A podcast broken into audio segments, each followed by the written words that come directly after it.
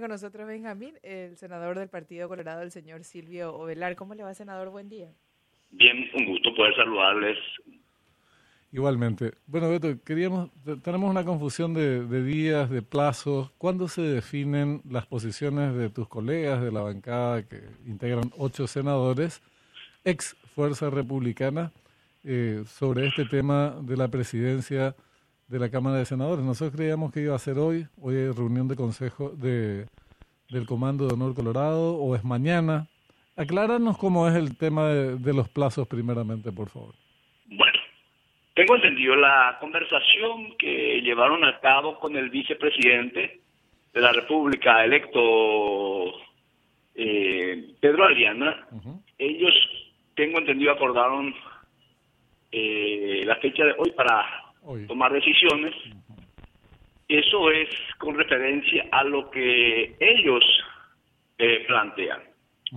Ahora siempre yo soy muy claro, Honor Colorado es un movimiento en el que todo se planifica, todo se coordina, tiene una conducción eh, predecible y confiable, y los resultados electorales eh, en las generales demuestran de que funcionó ese comando.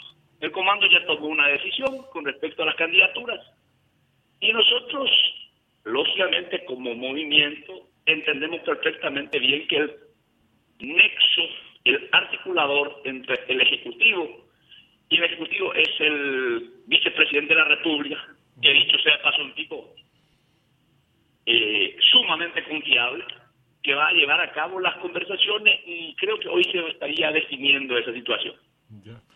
Decíamos más temprano y después le señalábamos a Enrique Riera eh, cómo formular pronósticos que no sean una simple expresión de deseo y que no incurran en actos de candidez, sino considerando los antecedentes. ¿Por qué esto? Porque entre esas personas hay bueyes, uno sabe los bueyes con los que hará, ¿verdad? Eh, y hay algunos que no son muy proclives a las lealtades partidarias, eh, a hacer honor a los resultados electorales, a ser respetuoso de la voluntad popular y cosas por el estilo, ni hasta cuestiones básicas de, eh, de, de- de lógica elemental, como por ejemplo, eh, che, juntémonos entre los 23 y que la mayoría decida quién es el, el, el presidente, el candidato a presidente por el Partido Colorado. Entonces, ¿cuál es tu pronóstico co- sobre el comportamiento de los colegas tuyos de otras bancadas? De otras Bueno. bancadas coloradas, digo, ¿verdad? Yo no quiero entrar en ese juego de adivinanza y pronósticos porque finalmente eh, en una elección del Senado se definen horas antes o en la madrugada o en el día antes la, la conformación de la mesa directiva y los números. Pero yo puedo hablar del movimiento Honor Colorado. Honor Colorado es un movimiento absolutamente predecible. Lo que Pedro Aliana baje sobre la mesa de acuerdo de negociaciones con los otros correligionarios y con los referentes de los otros partidos políticos, esa gente tiene la certeza absoluta que nosotros vamos a cumplir con lo acordado. Y yo suelo inclusive recurrir a hechos, a relatos no muy lejanos. Cuando acordábamos con Pedro Aliana, el presidente del partido, presidente de la Cámara de Diputados, en representación de Honor Colorado, y él cumplía en, su, en el 100% los acuerdos. Y nuestro compañero de, cuando yo integraba NTT, muchas veces incumplían los compromisos y nos quedábamos Sí. tan mal parados. Así es. Porque creo que vale mucho en este tiempo esa eh, palabra empeñada y el hecho de ser confiable. Yo creo que es el capital social más importante. Entonces, nosotros conversamos con nuestros correligionarios que son integrantes de os- de las otras bancadas, o de las otras bancadas, porque con el bloque independiente formado por Colin Soroka, Zacarías Irún, Derlis eh, Osorio, eh, es eh, más eh, fluida, eh, es más fluida y la conversación y es más, mayores coincidencias. Sin embargo, con el otro bloque que integra los ocho colegas, eh, es donde aún no ha habido definición. Pero de todos de todo modos, nosotros eh, estamos conversando con eh, referentes de las otras bancadas, de los otros partidos políticos, también con una muy buena receptividad y con conversaciones muy, muy abiertas, de modo tal a que el objetivo principal es darle gobernabilidad al presidente de la República.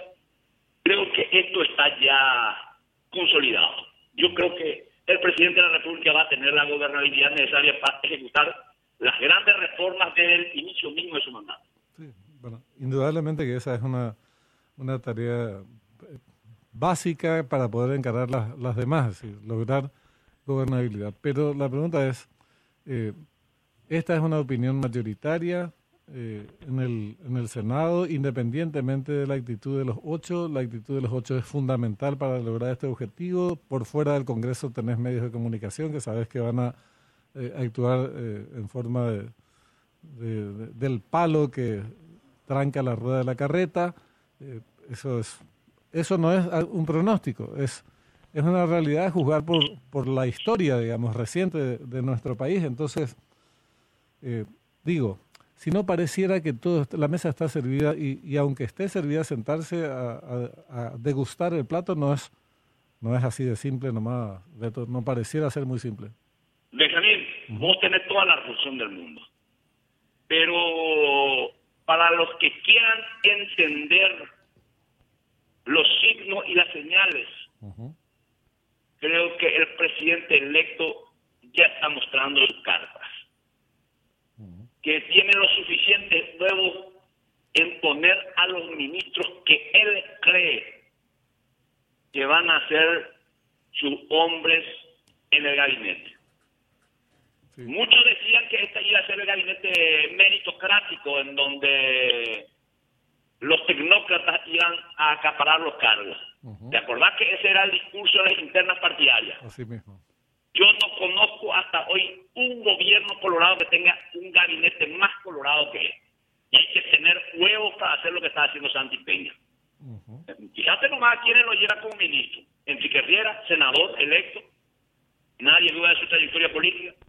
Ángel Barchini, candidato a senador político de, muchos años, eh, Juan Carlos Baruja, lo mismo, exministro, senador electo, el gobernador. Ahí está el coronel, el general Oscar González, que fue candidato a senador. Y si querés dos marchas más, ¿a quiénes los pone como los eh, integrantes del equipo de transición? Al jefe de campaña José Alberto Alderete y a la candidata a senadora. Por más perfil técnico que tenga Lea, fue candidata a senadora. Estuvo a un pasito de ser senadora. Así es. Decime, lo, hubo otro gobierno que tuvo integrantes así, identificados con el partido, con la militancia partidaria como lo está haciendo Santi Peña. No, no, yo creo que es así. Eso genera justamente el berrinche eh, de, de, esta gente que cree que todavía puede seguir definiendo eh, quiénes son ministros, quiénes no, por qué sí y por qué no. Y por otro lado, el tema del, del conflicto a mí en particular no, no, me preocupa en el sentido de que la democracia desde luego que es conflicto. Lo que digo nomás es que hay que prepararse para ese tipo de escenarios porque no va a ser un escenario exento de conflictos. Eh, no, yo no, yo no tengo la menor duda.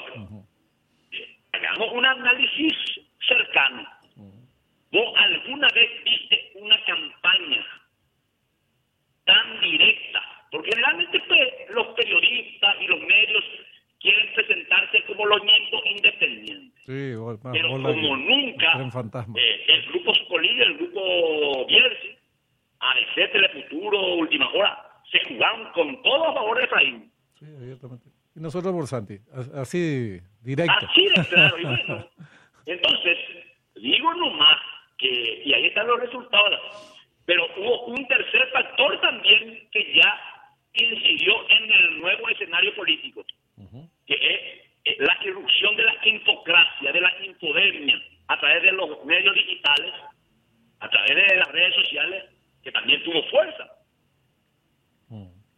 Entonces, eh, no tengo ninguna duda que el gobierno va a estar preparado, tiene que estar preparado a que eh, sea objeto de, críticas, de bajos, pero el tener un gobierno confiable, predecible, creo que es una garantía para, para la ciudadanía y para la nación. Sí, sí, sí. Eh, solamente a, modo de, de digamos. El tema es contar siempre con el plan B, C y J, porque por aquello de que sabemos los bueyes con los que se hará, eh, y no es precisamente la lealtad de alguno de ellos su principal característica. Entonces, estar preparado para situaciones que por momentos puedan parecer adversas o conflictivas para hacerlas frentes como corresponde decirlo. Bueno, eh, una consulta ya te voy a hacer ahora, Benjamín. en un comando político en donde está Calvé y otro ha estado el ponente del Partido Colorado, ¿te parece que tendríamos solamente un plan A? Hasta la Z ya lo tenemos. Me parece lo correcto. Me parece. Sí, y mencionaste que es efectivamente, vos también, eh, gente con mucha trayectoria, mucha trayectoria política para no creerse el cuento. Lo que pasa es que hay algunos que tienen menos experiencia política y pueden creer en su buena voluntad que basta buena voluntad y resultados electorales y, y, cuestiones razonables para que las cuestiones las cosas se implementen y no es así. Eso nomás. Pero, pero tenés razón si esos planes alternativos existen, es, va a ser vital para que las cosas eh, funcionen en el corto y mediano plazo. Yo tengo la fe que se va a cumplir con el eslogan de campaña de Santiago Peña. Vamos a estar mejor. Esperemos que así sea. Beto, muchas gracias por tu tiempo. ¿eh? Un abrazo.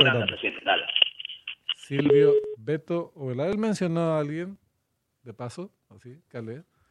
Efectivamente, yo creo que es de los